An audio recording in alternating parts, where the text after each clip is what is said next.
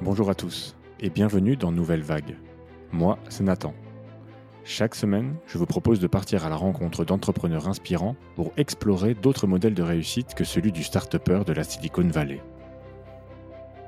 Dans un monde qui atteint aujourd'hui ses limites, je crois qu'il est important de créer un pont entre l'univers des affaires et celui de la sagesse. J'espère qu'en écoutant ces personnes qui, à leur manière, cassent les codes, bougent les lignes, cela vous inspirera pour sortir vous aussi du statu quo. Ce podcast est fait pour vous si vous souhaitez découvrir leur histoire, leur état d'esprit, mais aussi les défis qu'ils ont surmontés et profiter des conseils qu'ils partagent généreusement.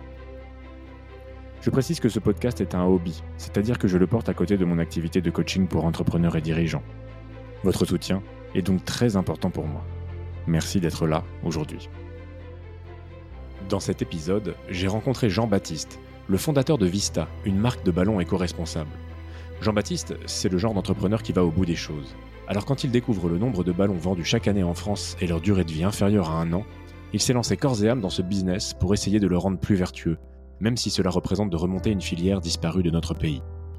Mais cet épisode, c'est aussi le témoignage d'un papa entrepreneur qui s'interroge sur la place de la parentalité dans nos vies. Je vous laisse découvrir tout de suite notre échange et vous souhaite une très belle écoute. Salut Jean-Baptiste, merci euh, d'avoir accepté mon invitation sur ce podcast. Salut Nathan, bah, merci à toi de m'inviter. Euh, Jean-Baptiste, tu es le fondateur, le cofondateur de Vista, euh, dont tu vas nous parler, donc première marque de fabrication de ballons éco-responsable en France. avant avant qu'on rentre dans le dur du sujet et que tu nous en dises plus, est-ce que tu peux te, te, présenter et expliquer un petit peu ton parcours et qu'on comprenne justement ce qui t'a amené, tu vois, à cette aventure entrepreneuriale? Alors, donc, je m'appelle Jean-Baptiste, j'ai 32 ans, j'ai deux enfants. Euh, moi, j'ai plutôt fait des études de finance, mais très vite. Euh, je travaillais, tu vois, je travaillais chez BNP Paribas aux États-Unis, et très vite, euh, j'en ai eu marre des des montants euh, où tu sais plus combien il y a de zéros, d'être dans une tour et assez déconnecté du réel. Donc euh, moi, ma passion, c'est vraiment l'entrepreneuriat. Et très, très vite, j'ai arrêté la finance pour me lancer dans l'entrepreneuriat et l'entrepreneuriat social. Voilà. Donc, depuis, euh, pas depuis 8 ou 9 ans, maintenant, je, je suis toujours sur des projets d'entrepreneuriat social, euh, dont beaucoup que j'ai lancé, quoi. Ok. Et du coup, quand tu dis entrepreneuriat social, c'était quel type de projet? Tu peux euh, rapidement nous expliquer un peu les, les... Parce que du coup, la Vista, c'est ta, c'est ta deuxième, troisième boîte? Euh, Techniquement, c'est la quatrième. Et donc avant, tu, faisais, tu avais lancé quoi justement autour de, de, de l'entrepreneuriat social? Euh, Avant, j'avais lancé un, un incubateur de, d'entreprises sociales, mais au Pérou. Euh, donc ça, c'était ma première grosse vraiment aventure entrepreneuriale. C'était, c'était vraiment, vraiment bien. Le truc, c'est que j'ai terminé en burn-out, donc euh, c'était pas très équilibré, si on peut dire. Euh, ensuite, j'ai aidé quelqu'un à monter une entreprise euh, d'innovation sensorielle donc euh, pour euh, euh, sensibiliser au handicap, surtout visuel. Mais ça n'a pas fonctionné. Enfin, on, voilà, on sait pas entre les associés quoi, ça n'a pas fonctionné malheureusement. Ensuite, j'ai monté une entreprise qui existe toujours, qui fait de la formation à l'insertion professionnelle pour les jeunes, surtout les jeunes de collège, lycée, de zones prioritaires. Euh, c'est une entreprise qui existe toujours, sur lequel je suis, enfin, sur lequel on est deux aujourd'hui, et maintenant, il y a Vista. Et du coup, est-ce que tu peux nous raconter comment est né euh, Vista justement? J'ai cru comprendre que ça s'était fait euh, autour d'une discussion, euh, un, un, un, repas avec, euh, avec ta femme, c'est ça? Ouais, c'était trop marrant. La, la, la, vraie version, c'est c'est ma femme qui fait du freelance et, et, qui est en train de faire un audit d'une entreprise qui vend des produits de sport. Elle a une offre très particulière. Elle vend tout type de produits de sport euh, engagé, pas engagé, made in France, made in China et tout. Simplement, sur chaque produit, il y a un petit encart à côté expliquant pour 50 euros de plus, vous pouvez baisser l'empreinte carbone de temps. Pour 100 euros de plus, vous pouvez faire du made in France. Et sur les ballons de foot, il y avait un encart rouge marqué nous n'avons trouvé aucune alternative responsable à ce produit. Voilà. Euh, et donc là, euh, Agathe, ma femme, euh, je sais pas, elle se dit ah tiens c'est bizarre. Euh. Et effectivement, on en parle le soir au dîner. Et puis moi, ça m'a ça m'a ça m'a fait complètement bugger quoi. Donc j'ai passé les les trois nuits suivantes à, à me renseigner sur le ballon. En fait, moi, je suis un fan de ballon. J'ai joué au ballon toute ma vie. Je me suis jamais posé la question de c'est quoi les matériaux qu'il y a dans un ballon, où est-ce qu'ils sont fabriqués, qu'est-ce qu'ils deviennent quand on les jette, c'est quoi l'empreinte environnementale du ballon? Enfin voilà. Donc donc je, j'ai posé ces questions à Internet euh, et puis voilà, c'est de là où où c'est lancé Vista, tu vois, vraiment sans idée préconçue de on va faire ça, on va faire ça, on va faire ça, mais plutôt sur une grosse interrogation de mais pourquoi aujourd'hui il n'y a pas d'alternative? Et, du coup, en faisant tes recherches, euh, là, tu découvres que effectivement l'empreinte justement euh, écologique, elle est hyper forte parce que bah, il y a beaucoup de ballons qui sont fabriqués et qu'au final, c'est ça, dans tes recherches, tu découvres que les matériaux qui sont utilisés, bah, euh, ils sont pas du tout éco-responsables, qu'il n'y a pas de recyclage possible. C'est ça, tu peux nous, expliquer un petit peu ce que tu as découvert sur le, justement ce marché tu vois, de la vente de, de, ballons et ça va assez large parce que toi, alors Vika, vous, vous proposez, c'est ça, des ballons de foot et de rugby. Euh, mais en gros, tous les ballons sont, sont concernés euh, par, ce, par ces problématiques-là. Ouais, tout à fait. Nous, déjà, toutes les informations que, que là je vais te donner, c'est, c'est pas moi qui les ai eues tout seul parce qu'il n'y a aucune information sur Internet. Euh, donc, euh, nous, on a commandé un projet de recherche, deux projets de recherche en fait, en lien avec une école d'ingénieurs spécialisée en matériaux pour essayer de mieux comprendre ce que c'était que les ballons. Et notre cahier des charges au début, c'était vraiment les ballons de foot.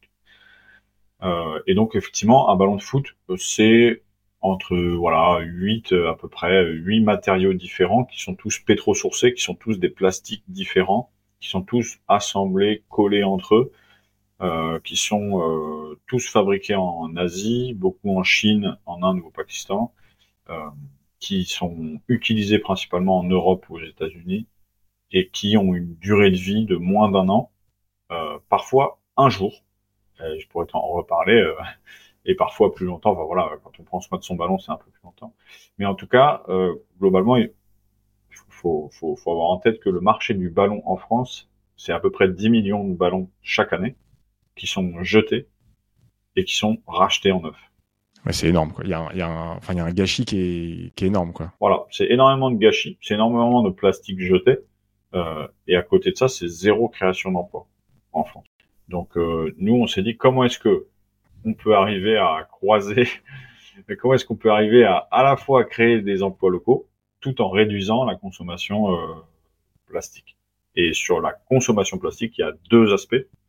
Euh, c'est soit on arrive à limiter les déchets des ballons existants en réparant ou en recyclant, soit c'est on arrive à en amont de la chaîne de fabrication des ballons à fabriquer de manière avec des matériaux plus plus engagés ou qui durent plus longtemps donc, euh, il y a vraiment la problématique des déchets actuels et la problématique en amont de, de la fabrication.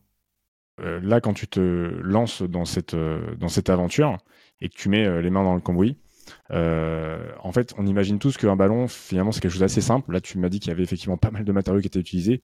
Et tu te rends compte qu'en fait, c'est hyper technique. Et que justement, en gros, il n'y a pas de savoir-faire en France. Quoi. Donc finalement, moi, ce que j'ai compris, c'est que tu, au-delà de créer des ballons, tu es en train en fait de créer une filière euh, en France, si je comprends bien. Que tu, voilà, tu peux expliquer un petit peu justement le lancement, comment ça s'est passé et les difficultés techniques aussi euh, de développement du produit, euh, les, challenges que tu vois, tu dois que tu as dû relever, que tu dois encore relever par rapport à ça euh, sur ce sur ce sur ce, cette fabrication de produits. Donc moi j'ai mis longtemps à comprendre un peu le marché du ballon. Je, je l'ai compris aujourd'hui, mais des ballons, euh, t'en, as pour vraiment beaucoup d'usages différents. Évidemment, on pense aux clubs. Il y a à peu près 20 000 clubs de, sport collectif de ballons en France. Euh, tous ces clubs utilisent des ballons et les jettent chaque année. Euh, ensuite, il y a le marché des particuliers. il y a 300 magasins Decathlon en France. Chaque magasin Decathlon vend entre 2 et 4 000 ballons de foot par an. ensuite, il y a le marché du scolaire. Il y a toutes les écoles qui achètent des ballons. ensuite, il y a le marché de l'objet promotionnel. Euh, Aujourd'hui, euh, bah, tu vois, il y a Orange qui euh, sponsor euh, du Vélodrome de l'OM là et qui peut faire peut commander 1000, 2000, 5000, 10 000 ballons logotypés Orange. et ensuite, tu as tout ce qui est ballon de sport, mettons à la plage, dans notre dans nos maisons de vacances, quand on a, enfin, on a tous des ballons un peu dans le pas, dans le garage, dans le jardin, qui sont des ballons. Donc, donc le marché du ballon, il est vraiment très, très vaste. Nous, on est parti sans, encore une fois, sans trop d'idées de ce qu'on allait faire. On, vraiment, on savait pas ce qu'on allait faire. On avait, on avait juste envie de trouver une solution euh, et de voir ce qu'il était possible de faire. Et donc, tu parlais des filières. Euh, concrètement, aujourd'hui, pour fabriquer un ballon, il y a besoin de deux expertises. Euh, si je simplifie, une expertise de fabrication des matériaux. Tu vois que s'il y a huit matériaux dans un ballon de foot, c'est pas euh, c'est pas un hasard. Chaque matériau a son utilité. Euh, en revanche, on n'a pas de savoir-faire en Europe pour fabriquer ces matériaux euh, sur aucun des ballons. Euh, et ensuite, il y a un savoir-faire de confection. Euh, avoir les matériaux, c'est une chose, mais, mais, mais, mais former un ballon de foot parfaitement rond, avec le bon poids, la bonne sphéricité, le bon rebond, euh, sans qu'on voit euh, où a été fermé le ballon, parce qu'il est forcément fermé de l'extérieur, c'est un autre savoir-faire qu'on n'a pas en Europe. Euh, et donc nous au début, nous au début, on s'est dit allez, on va créer une filière, on va créer ces deux filières d'ailleurs. Euh, on s'est complètement cassé les dents euh, parce que parce qu'en fait derrière, c'est c'est rien que pour faire un ballon avec huit matériaux, c'est D'ailleurs, j'ai un copain qui travaille depuis maintenant trois ou quatre ans sur fabriquer un ballon 100% France avec des matériaux euh, éco-responsables. Et ben, euh, depuis quatre ans, il n'y arrive pas. Enfin, il, avance hein, progressivement, mais c'est vraiment, c'est vraiment très très compliqué. Donc nous, on a, je rentre pas dans les détails, au fur et à mesure des rencontres qu'on a eues, euh, un moment où on s'est dit, euh, on va laisser tomber la partie matériaux, on va pas développer une filière nous-mêmes de matériaux en France parce que c'est trop de R&D, trop cher, trop compliqué, trop long. Euh, on va se concentrer au départ sur le savoir-faire de confection, c'est-à-dire comment euh, assembler un ballon.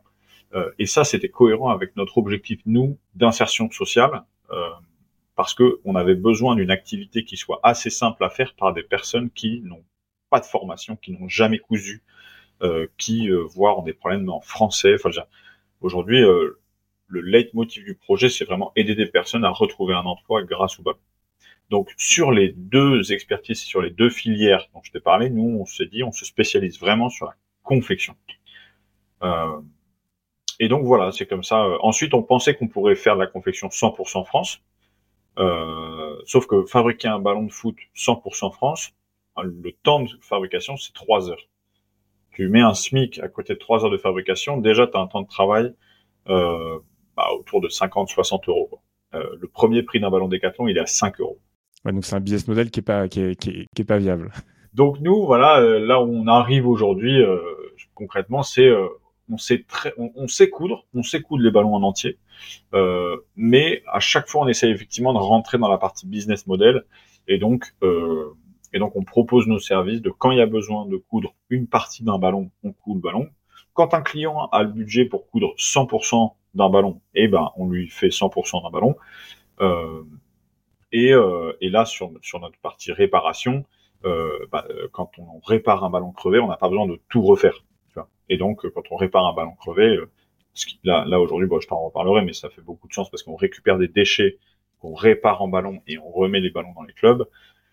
Là, il y a à peu près besoin de 30 minutes de, confection. Et effectivement, sur un savoir-faire qui n'existait plus en France et qu'on a réimplanté et qu'on a transmis à des personnes en insertion. Donc là, justement, tu m'évoquais euh, le, prix et, tu me disais qu'effectivement, bah, si vous vouliez le faire, vous seriez probablement à des ballons à 50 euros euh, versus la concurrence. Là, là c'est juste le temps de fabrication qui nous coûterait 50 euros. C'est le temps de fabrication en plus, c'est même pas le coût total. C'est même pas les matériaux, c'est même pas euh, la marge pour l'encadrement, c'est uniquement le temps passé. Ouais. Donc du coup, par rapport à ça, toi, ton marché, dès le début, c'était du B2B euh, ou, j'ai cru comprendre que tu avais euh, à un moment donné imaginé euh, que ce soit justement du B2C et que tu t'es un peu cassé les dents là-dessus, justement sur ce modèle-là Complètement. Et que tu as, pivoté. Est-ce que tu, peux voilà, nous, expliquer un petit peu comment ça s'est fait ça? Ouais, ouais, non, nous on s'est lancé en B2C. Euh, encore une fois, au début, on savait pas qu'on allait faire comme ça, mais euh, les rencontres ont fait que on a qu'on s'est on s'est vraiment attaché à une à une ONG qui est située au Kenya et qui a exactement le même modèle que nous, c'est-à-dire qui récupère des déchets pour fabriquer des ballons et les ballons sont fabriqués par des personnes qui sont sous les seuils de pauvreté anaérobie. Et donc on leur dit waouh c'est génial ce que vous faites, est-ce qu'on peut répliquer? Et donc voilà. Et donc en fait on a mis notre marque sur les ballons et on a vendu des ballons Vista. Les ballons étaient à 50 euros parce qu'il y avait une partie de matériaux recyclés, fabriqués au Kenya, et les ballons étaient terminés dans notre atelier en France. Euh, et donc on avait euh, une partie significative du prix du ballon qui était de l'atelier en France. Euh, et, voilà, on en a vendu un certain nombre, malheureusement pas assez pour se dire ok, on est rentable ou on va être rentable assez rapidement. Parce que derrière nous, c'est un projet, bah voilà, évidemment qu'on porte seul, on n'a pas d'investisseurs, on n'a pas de, on n'a pas beaucoup de temps en fait sur euh, pour, pour, pour trouver de la rentabilité sur ce, sur ce projet. Euh, et donc en, en, début de bah voilà, donc ça on a commencé à commercialiser en mars 2022 euh, et en janvier 2023 on s'est dit euh, faut qu'on arrête de vendre des ballons à l'unité en fait parce que c'est on marge pas assez, euh, c'est très long, c'est très compliqué de faire venir les gens sur ton site internet. Et en fait, quand tu as envie d'acheter un ballon, tu tapes pas acheter un ballon éco-responsable sur Google. En fait, tu achètes des gâteaux. Donc voilà, donc on a, on a bifurqué, on a, on a pivoté vers euh, le marché des ballons personnalisés. Et donc là, maintenant, on vend des ballons qui ont plus la marque de Vista, euh, mais qui ont la marque d'entreprise de, de, ou d'annonceurs qui veulent communiquer autour de ce ballon. Ok, donc là, tu les, c'est en marque blanche, quoi. Oui, c'est ça. Et, tes clients, après, effectivement, peuvent le brander, euh, voilà, et avancer ce côté euh, éco-responsable. Tu évoquais justement le fait là, que euh, vous êtes totalement indépendant financièrement aujourd'hui. Donc justement, comment tu comment as financé tout ça, le démarrage? Tu parlais, Vous avez fait une étude avec une école d'ingé. comment c'est passé? Tu as fait un, un, crowdfunding il y a, il y a plus d'un an. Euh, est-ce que tu as levé des fonds depuis? Est-ce que tu te finances sur de la dette? Enfin, comment euh, voilà, que tu peux partager un petit peu euh, parce qu'on on sait que justement ces investissements, quand tu fais du produit, bah, ça demande genre pas mal d'investissement quand même au, démarrage. Comment toi tu t'en es sorti justement? Ouais, c'est vraiment un gros sujet. je crois qu'au total, entre mi-2021 et fin 2022, on est allé chercher autour de 200 000 euros, mais en non dilutif, c'est-à-dire pas de levée de fonds. Euh, enfin pas de levée de fonds comme on l'entend. Euh, on a levé des fonds, mais en, en, prêt, en prêt participatif, en prêt d'honneur, prêt classique euh, et en subvention. Et donc là, c'est c'est vraiment un parcours du combattant où tu es non seulement en train de développer ton produit, mais en plus, faut financer tout ça. Voilà, et, donc c'est des BP, c'est des présentations à droite à gauche, s'identifier les bons financeurs. Ça prend beaucoup de temps. Et après, quand je me retourne, je me, mais en fait, s'il nous avait manqué un financeur sur tout ça, bah en fait, euh, peut-être, enfin, genre, on n'existerait peut-être déjà plus, quoi. Donc ouais, ouais, non, c'est après, si tu veux, je rentre dans le détail de, de, de, combien on a demandé, de qui nous a aidé, de combien on a de dettes en ce moment. Peut-être pas le détail, euh, euh, mais ce qui est intéressant, c'est peut-être que tu justement ouais, que tu partages, tu vois, les, enfin, les conseils dans ta recherche. Tu dis voilà que ça prend du temps, euh, c'est long. c'est quoi tes conseils justement pour quelqu'un qui, qui, qui, qui qui a besoin de ces financements-là. Euh, j'imagine qu'il y en a, il y a des demandes qui sont plus ou moins chronophages. Euh, tu vois, entre les prêts d'honneur, enfin voilà tout ça. C'est quoi Qu'est-ce que tu retiens un petit peu justement de tout ça? Qu'est-ce qui a été facile, moins facile? Qu'est-ce qui euh, valait vraiment le coup? Alors, je te demande peut-être pas ce qui valait pas le coup parce que ça faut, pas froisser les organismes, mais mais tu vois l'idée. Voilà, tu peux nous partager un petit peu peut-être de, cette expérience ce que t'en retiens quoi. Déjà, je vais d'être court, mais donc à chaque fois on, on cherche à, obtenir des financements. Donc c'est tu vois, 1000 euros, c'est 1000 euros quoi. En revanche, tu dis vraiment pas la même chose en fonction de chez qui, à qui tu toques la, enfin chez qui tu toques à la porte. Euh, nous, on a des financeurs qui nous ont dit ah sur votre BP, surtout ne vous mettez pas en négatif dès la première année. Et puis il y a un autre financeur qui nous dit ah bah faut être en négatif pendant deux ans, on sait que c'est pas rentable au début. Toi, tu as le même projet, et dans la même journée, dans la même semaine, tu vas dire un truc différent à, deux financeurs. Donc, faut être à l'aise avec ça. Euh, faut être à l'aise avec ça. En fait, moi, la personne, elle me dit bon, bah, me mets pas en négatif la première année. Bah, je ne mets pas en négatif la première année. Derrière, euh, enfin voilà. Derrière, si, si, je me dis ah non non non, il faut vraiment, ça va se passer comme ça, forcément, machin, euh, bah, je risque de pas lever. Quoi. Euh, le deuxième euh, sujet qui est pas vraiment un conseil, qui est plutôt un constat, c'est que euh, on est en dessous de nos pires scénarios de financement. enfin de, de, de croissance. Sur nos, on, avait scénario positif, scénario moyen, scénario moyen, enfin pas bon, tu vois. Et ben sur la première année, on est en dessous de ça. donc après, moi, je suis transparent avec les financeurs, je, tu vois, je, je les tiens informés et tout. Mais, euh, mais, mais, je pensais euh, avoir calibré un peu euh, le marché, notre potentiel de croissance et tout. Bah, je me suis complètement trompé. Quoi. Mais tout ça, tu avais fait une projection sur du B2C justement ou sur du B2B euh... oui, oui, oui, sur le B2C. Sur le B2C. Ouais, ouais j'avais fait une projection sur le B2C, mais on s'est planté en B2C. Enfin, on s'est planté en B2C, on a vendu, hein, mais pas assez. Ensuite, bah, l'autre conseil, ouais, c'est vraiment d'être patient, quoi. C'est vraiment d'être patient parce que, exemple, nous, on a fait on a demandé un financement bancaire. Il y a eu deux mois pour valider le financement bancaire auprès de la banque, mais la banque voulait une garantie bancaire. Donc, il y a eu trois mois supplémentaires pour valider la garantie bancaire et il y a eu trois mois supplémentaires pour valider l'assurance d'essai de, du prêt bancaire. Donc, en fait, on se retrouve avec huit mois entre le moment où tu fais une demande de financement et le moment où le demande de financement est validé et c'est pas versé, c'est validé. Euh, donc ouais, il faut être patient et pour être patient, bah, je pense que en tout cas, faut, faut se dire, euh, bah, tu vois la différence. C'est pas un sprint, évidemment, c'est pas un sprint. Après, euh, après, il faut se laisser du temps. Tu vois, faut se laisser du temps. Quand tu as l'opportunité, euh, bah, moi je pense que c'est pas mal de continuer à avoir une activité à côté pour pas avoir trop de pression euh, de salaire en fait, enfin de, de, de, de trop, trop, de pression financière personnelle. Euh, soit tu as une activité en CDI, CDD à temps partiel à côté, euh, soit euh, tu as un freelance, tu vois, un jour par semaine où tu acceptes de l'être. C'est, en tout cas moi avec le recul, j'aurais bien aimé avoir ça euh, parce que je sens constamment une pression euh, financière euh, et ce serait plus agréable de moins l'avoir. Et, d'ailleurs, donc toi, tu as fait ce choix d'être à 100% dessus, donc euh, de te mettre euh, vraiment en risque. Alors en même temps, c'est aussi un moyen d'être au pied du mur et de, de, de, de se défoncer. Hein, euh, je pense. tu as créé cette boîte avec ta femme, c'est ça? Ouais. Et c'est pas la première fois. Vous avez déjà créé, c'est ça, vous avez déjà co-entrepris ensemble. Ouais. Elle, elle est à 100% justement sur le projet ou et, et, comment vous vous répartissez? Quels sont les rôles? Comment voilà, c'est ça fait quoi d'être associé avec sa femme? En vrai, je peux pas trop te dire parce que on a monté ensemble, mais très vite, euh, très vite, elle était plus dessus. Euh, en particulier parce qu'on a eu un, enfant. C'est une bonne raison. L'idée des ballons, elle est arrivée en, juin 2020, euh, il y a trois ans, et, et on a eu un enfant en octobre 2020. Euh, donc en fait, il y a eu une période, c'était le premier, une période où on se disait, vas-y, euh, on va être à deux dessus, machin, machin. Et puis en fait, euh, après l'accouchement, était là, bah non, en fait, j'ai besoin d'un truc un peu structuré où on se met pas en risque financièrement tous les deux et tout. Donc elle, en fait, elle a retrouvé une activité professionnelle. Enfin, elle a retrouvé un CDI derrière. Donc, euh, donc euh, sur cette activité-là, je peux pas vraiment te dire. Donc on est associé sur le projet, mais elle est pas opérationnelle du tout. Euh.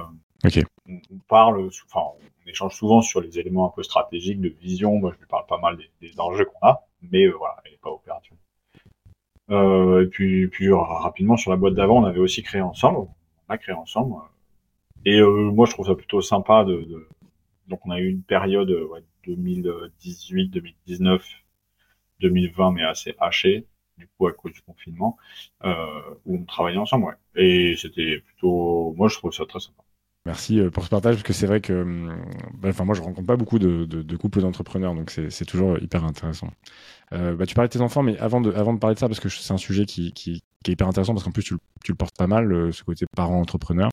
Euh, je voulais quand même te demander, justement, toujours sur, euh, sur Vista, dans ta stratégie commerciale, tu t'es beaucoup mis justement sur, sur LinkedIn, sur les réseaux sociaux, enfin, surtout sur LinkedIn, hein, qui est, j'ai l'impression, ton réseau de, sur lequel tu es le plus à l'aise.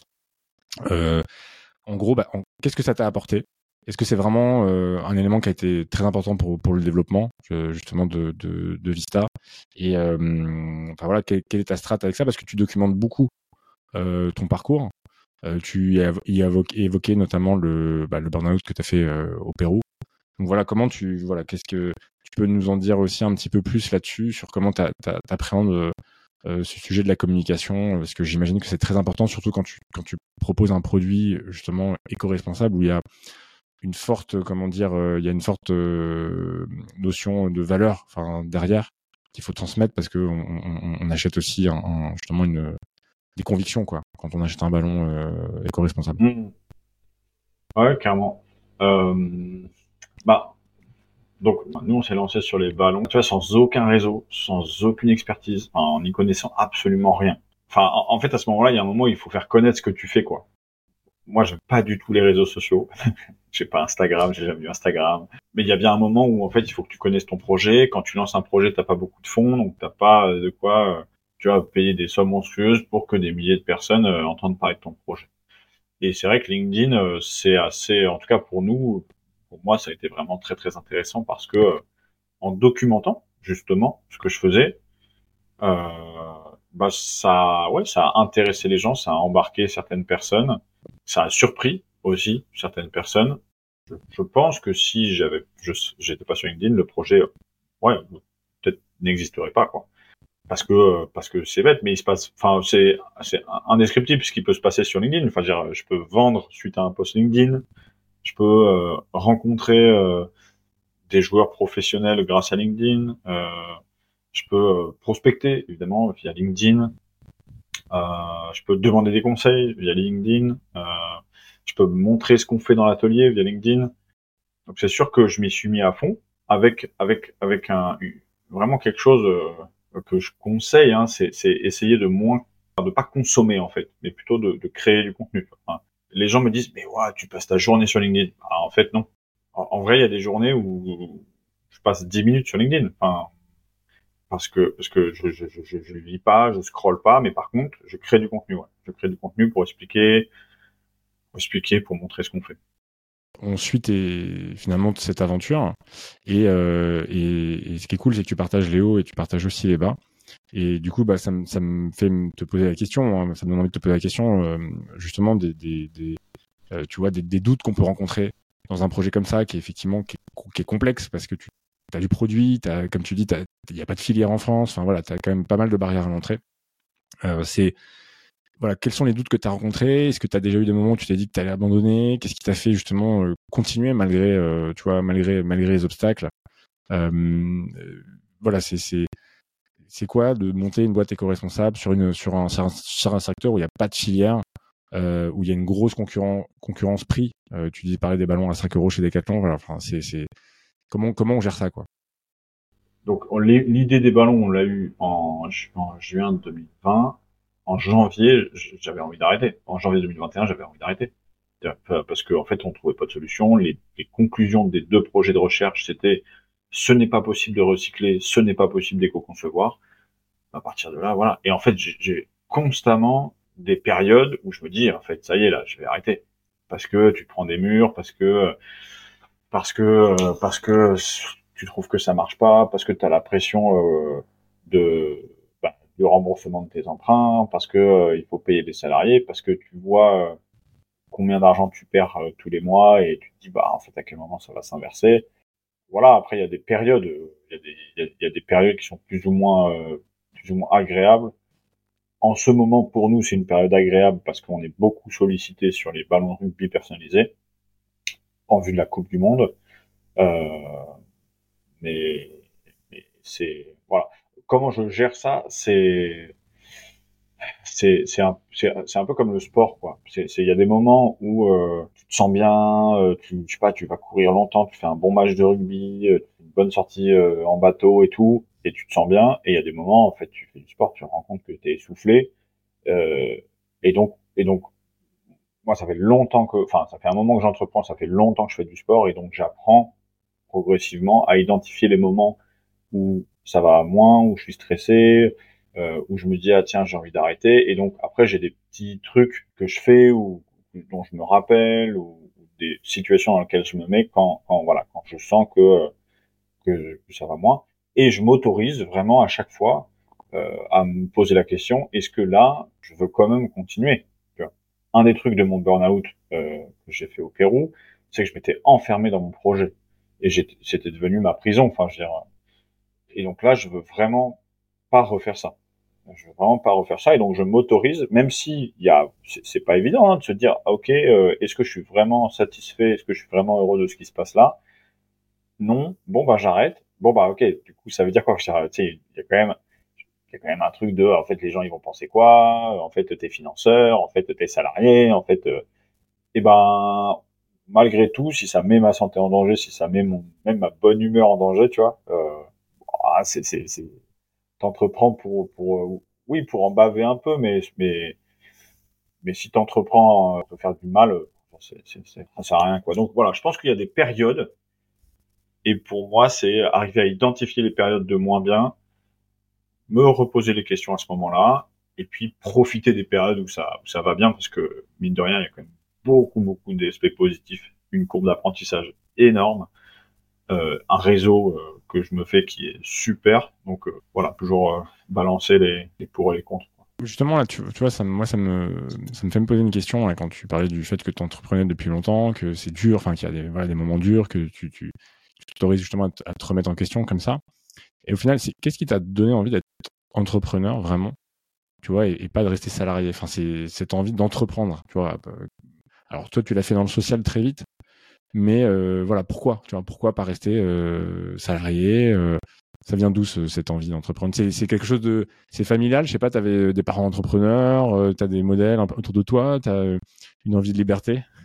C'était marrant parce que ma femme n'arrête pas de me poser la question. Vraiment, je j'ai pas encore trouvé la réponse.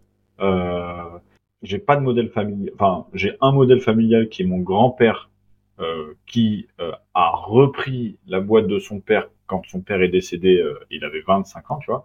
Mais je l'ai jamais connu quand il était entrepreneur. Mon grand-père, enfin, je l'ai que connu quand il était à la retraite. Mes parents, ma famille, personne n'est entrepreneur. Mais tu vois, je me rappelle, ça, ça m'a vraiment marqué. Mon, je sais pas, je devais avoir 13, 14 ans, et je demande de l'argent de poche à mes parents. Et mes parents ils me disent, ben, on veut pas te donner d'argent, par contre, on peut te donner des idées pour gagner de l'argent. Euh, et euh, mon père m'a dit bah tu peux euh, par exemple faire du, du, jardinage chez les voisins. tu peux par exemple livrer des viennoiseries le samedi et le dimanche matin dans notre quartier. Et bah du coup j'ai fait ça et, et j'ai commencé à gagner de l'argent comme ça. et j'ai trop aimé. Pas tant en fait pas tant gagner de l'argent. C'est moi vraiment et c'est un sujet dont je suis hyper à l'aise pour en parler. C'est j'aime pas trop gagner de l'argent, mais par contre j'aime bien passer de j'ai une idée qui se forme dans ma tête à elle devient réelle. Et ça, pour moi, c'est un kiff monumental. Ça me donne énormément d'énergie. Euh, J'aime trop, en fait, imaginer quelque chose et me dire, allez, dans, dans un mois, dans un an, dans deux ans, ce que je suis en train d'imaginer, ça va, ça va, ça va exister, quoi. Bon, ça, ça me donne une énergie de, de dingue. Et donc, je pense que ça fait vraiment partie de moi, quoi. Après, je m'autorise aussi à ce que ça, ça existe en CDI. Hein. Il n'y a pas que euh, il n'y a pas que un modèle entrepreneurial qui peut te permettre de faire ça. Je pense qu'il y a plein de gens en entreprise qui euh, qui ont des idées, qui les concrétisent et tout. Euh. tu vois, si j'en sais rien moi, si un jour euh, tu as Nike ou Adidas qui me dit Jean-Baptiste viens monter une filière de ballons écolo chez Adidas, tu vois, je faut j'ai réfléchi why not quoi, tu vois. Donc, du coup, bah, donc, tu es entrepreneur, mais euh, je le dis, tu es, aussi papa donc de deux enfants, c'est ça? En, en, bas âge, si je comprends bien, vu que le premier est arrivé en 2020. Ouais. Tu as aussi créé une newsletter ouais. par entrepreneur. Donc, j'imagine que c'est un sujet qui te tient à cœur. Moi, je, je, je la suis, hein, euh, ta newsletter. Pourquoi tu as voulu parler de, ce, tu vois, de ce quotidien du parent entrepreneur? Et, et dans quel but tu le fais? Enfin, c'est voilà, c'est comment, comment cette idée est venue? Et, et, et, pour les gens qui ne connaissent pas, bah, qu'est-ce que tu en fait Qu'est-ce que tu partages dans cette newsletter? Alors, qu'est-ce que je partage dans cette newsletter? C'est, euh, je partage un peu le quotidien euh, de parents qui bossent et qui ont des enfants, avec euh, des coups de gueule, avec euh, des histoires drôles, avec euh, des moments impossibles où, bah voilà, ton, ton, ton, ton, enfant il te vomit dessus à 8 heures du mat alors que ta réunion à 8h45. Enfin, mais, mais, enfin voilà, voilà ce que je partage. pourquoi je le fais? Un, c'est parce que ça, enfin, pendant, je pense, ouais, pendant un an, un an et demi, deux ans euh, sur mon premier. Donc j'étais déjà entrepreneur et j'avais mon enfant et je trouvais que c'était super difficile. Euh, on bossait tous les deux avec ma femme, avec, avec notre enfant. Le deuxième est arrivé et je trouvais que c'était super difficile d'allier les deux. L'exemple typique, c'est moi, je rentre à 17h30 pour aller chercher les enfants, bah en fait j'ai quand même complètement la tête au boulot, tu vois. Enfin, en fait, je, je, je, suis pas en mode euh, off, 17h30, euh, allez, on va jouer au domino. Enfin, donc euh, donc je trouvais que c'était vraiment pas évident, pas facile, et j'ai cherché un peu des, des ressources ou du contenu à lire de parents qui étaient passés par là, de, de, de situations un peu où en fait on s'entraide, ça te soulage, tu remarques que t'es pas tout seul. Et en fait, euh, je trouvais pas. Euh, et j'avais j'avais l'impression d'être un peu seul en fait. Et voilà. Donc euh, donc euh, au début j'écrivais vraiment pour moi. J'écris beaucoup pour moi et, et j'écrivais vraiment pour moi. Ce qui m'a aussi permis de me rendre compte de situations où là ça commençait à dérailler un peu. Tu vois. J'ai pas j'ai pas honte de le dire, mais tu vois il y a des moments où j'étais stressé par le boulot machin. Bah en fait je je mettais ce stress sur mes enfants. Et le fait de l'écrire, ça m'a permis de m'en rendre compte. Parce que j'étais un peu dans un mode ah mais attends euh, j'ai raison de lui créer dessus parce que euh, de toute façon il dort pas c'est pas sympa bon le pauvre euh, il est pas rien quoi. Mais j'étais un, peu dans ce modèle là donc le fait d'écrire ça me permet d'extérioriser ce que je ressens à l'intérieur. Aussi en tant que papa tu vois je trouve qu'il y a quelque chose de différent. Enfin en tout cas le peu de ressources qu'il y a c'est exclusivement des femmes qui en parlent et bah voilà, il y a quand même quelque chose qui se passe euh, en ce moment depuis quelques années sur euh, le fait d'être père. Tu vois, on parle de toute façon du, du nouveau rôle du père, euh, euh, et c'est un rôle avec lequel nous, notre génération, euh, bah, on n'a pas grandi avec des forcément avec des modèles de père qui allaient te chercher à l'école à 17 heures, qui se levaient la nuit. Enfin bref, donc on a un peu un modèle à imaginer, à inventer nous les les les les, papas quoi. Euh, en particulier. Et voilà, j'écris principalement, en fait, en vrai, j'écris vraiment principalement pour moi. Mais j'ai remarqué que euh, il y avait d'autres personnes qui, euh, qui, qui, que ça aidait, enfin que ça aidait. En tout cas, que ça faisait rigoler, que tu vois, que, que ça, qui partageait un peu. Euh, j'ai des anecdotes de copains qui me disent ah trop marrant. Moi j'ai une newsletter où le samedi matin je me lève, il y a un beau rayon de soleil, il y a un gnocchi sec. Euh, sur la table à manger du salon. Et en fait, je partage ça, et il y a des gens qui disent, mais oui, bien sûr, le gnocchi sec, la nouille sèche, euh, bien sûr, euh, ça, me parle, quoi. bon, c'est un peu un truc où je me fais du bien, et, et si ça, si ça fait du bien à d'autres, tant mieux. Ah oui, comme tu, comme tu dis, moi, je suis assez d'accord avec toi. Je trouve qu'il y a, il y a enfin, la place du père, elle a vraiment beaucoup changé. Euh, et les, les papas s'autorisent aussi euh, beaucoup. Euh, déjà, faut, faut, faut, quand même se dire que le mot de la parentalité, tu vois, qui est un, qui est un mot très inclusif pour le papa, qui il existe depuis, je crois, c'est seulement les années 90. Hein. Avant, on parlait surtout de maternité, donc c'est de dire la place des hommes dans, dans le, la relation avec, avec l'enfant.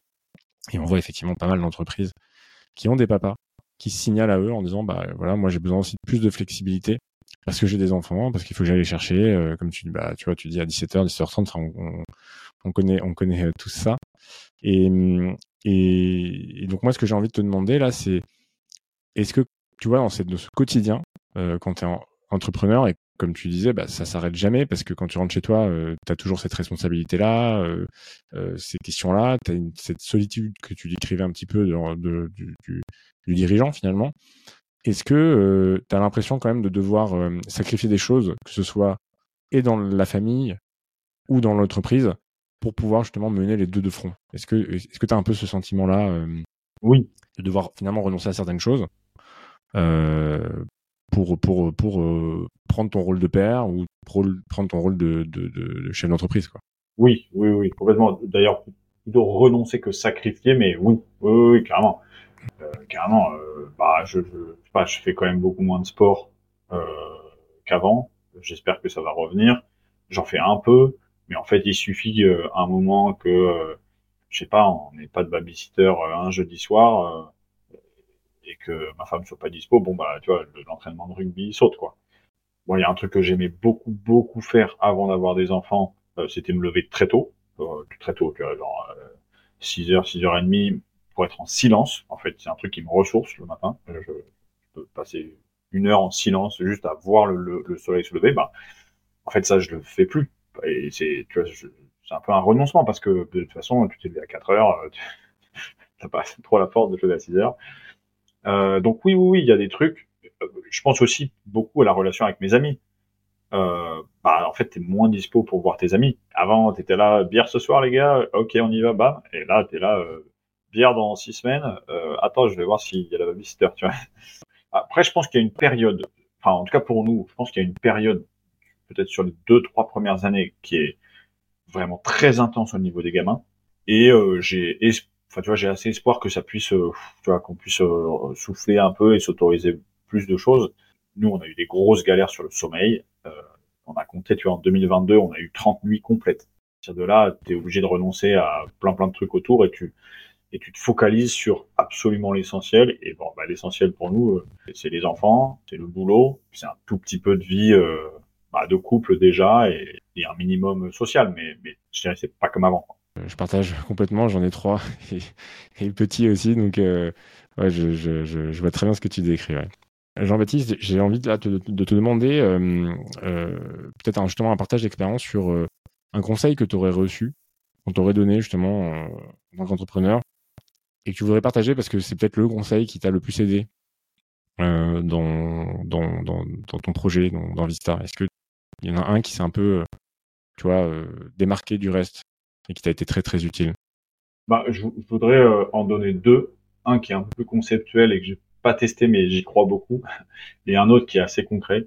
Le, le premier concret, c'est vraiment, euh, euh, et moi-même j'ai fait l'erreur plusieurs fois, euh, c'est vraiment euh, se concentrer sur vendre euh, le produit ou le service, euh, quitte à ce qu'il soit pas comme tu veux. nous, on a eu tellement de, de, de, de on s'est tellement pris la tête sur est-ce que on vend un ballon euh, euh, qui est pas made in France, qui est pas 100% made in France, qui est, tu vois, on avait une, une, image de notre produit idéal. Notre produit idéal, il coûtait 120 balles. Euh, ben on voulait quand même le faire et on a passé, euh, je pense, huit mois à essayer de faire ça. En fait, non, il faut y aller progressivement, mais, mais au début, il faut vendre. C'est huit mois pendant lesquels on n'a pas vendu. Essayer de vendre vite. Et, il vaut mieux vendre un petit peu euh, et vite que pas du tout, tu vois, ou que, que, que d'attendre vraiment euh, plus tard.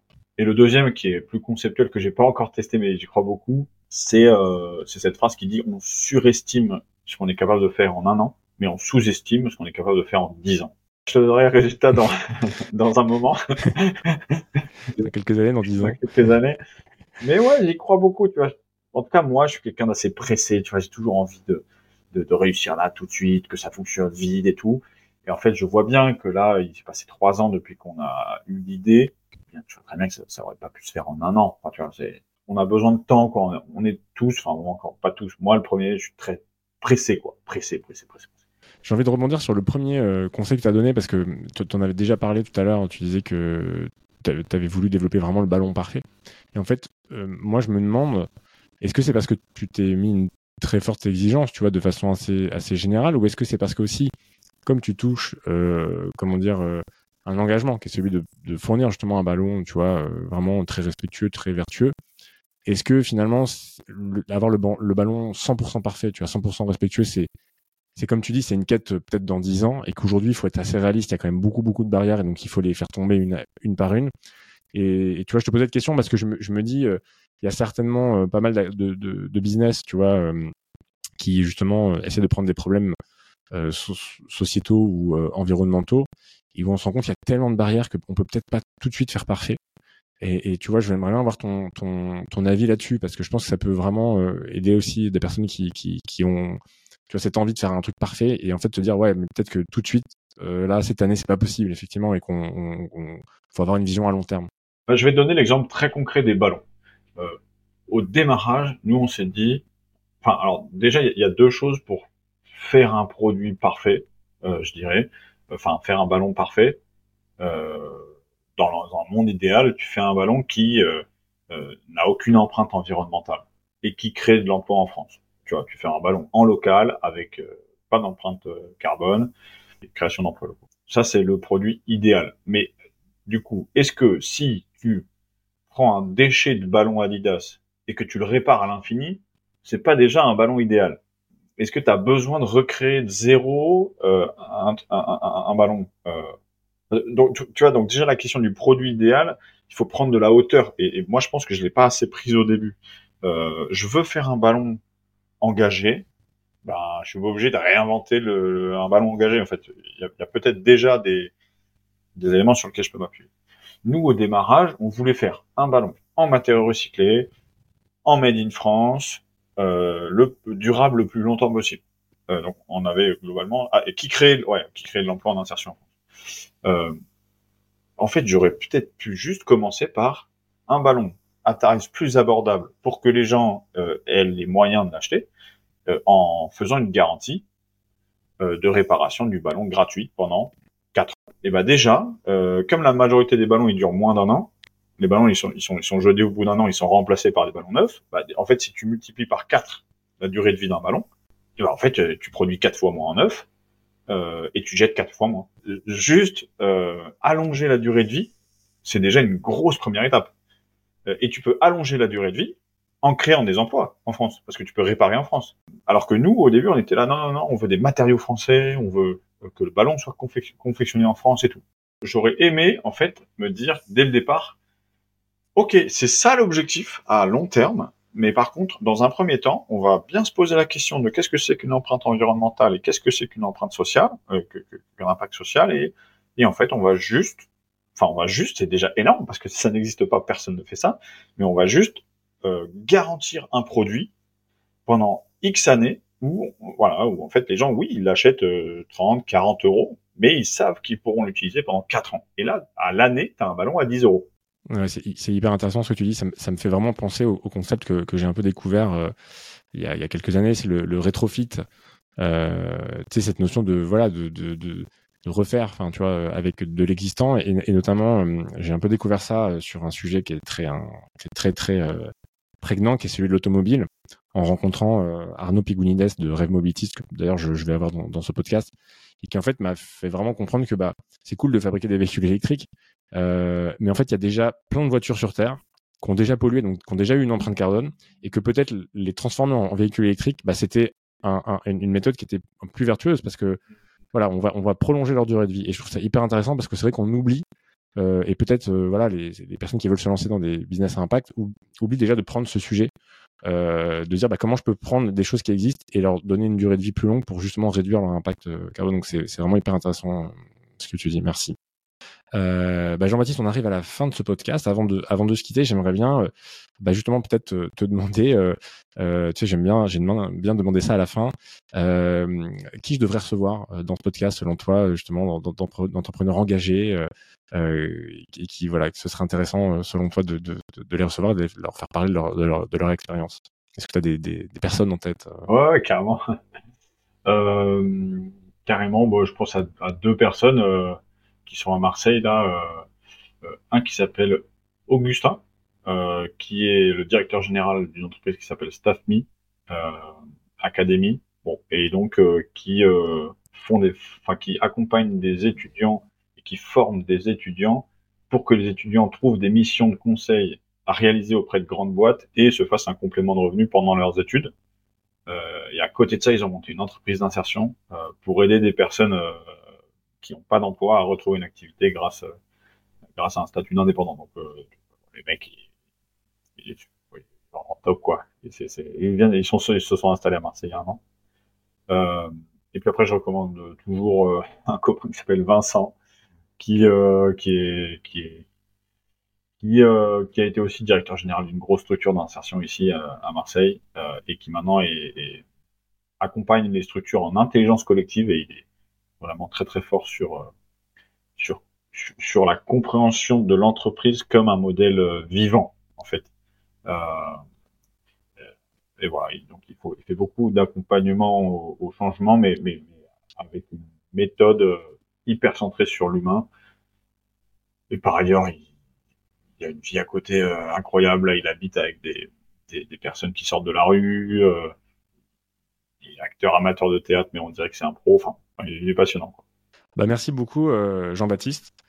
Bah, j'espère que cet épisode, cet échange t'a plu. J'espère euh, aussi que les auditeurs ont pris beaucoup de plaisir à, t'écouter. En tout cas, moi, j'ai adoré euh, discuter avec toi, découvrir un peu l'envers justement du décor hein, de, de, de, Vista.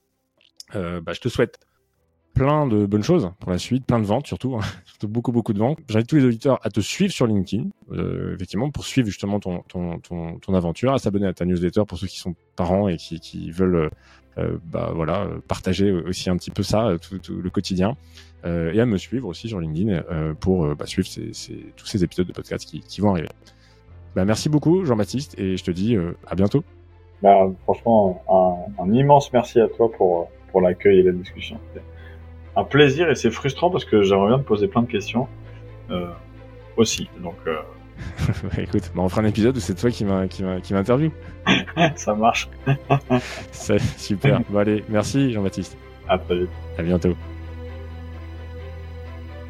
Voilà, c'est la fin de cet épisode. J'espère que vous avez pris autant de plaisir à l'écouter que j'en ai eu à l'enregistrer. Si des sujets abordés ont particulièrement retenu votre attention, ou si tout simplement vous souhaitez me faire un retour sur cet épisode, vous pouvez m'écrire sur LinkedIn. Je réponds avec grand plaisir à tout le monde. Je vous remercie pour votre écoute et votre fidélité, et je vous dis à la semaine prochaine pour un nouvel épisode de Nouvelle Vague.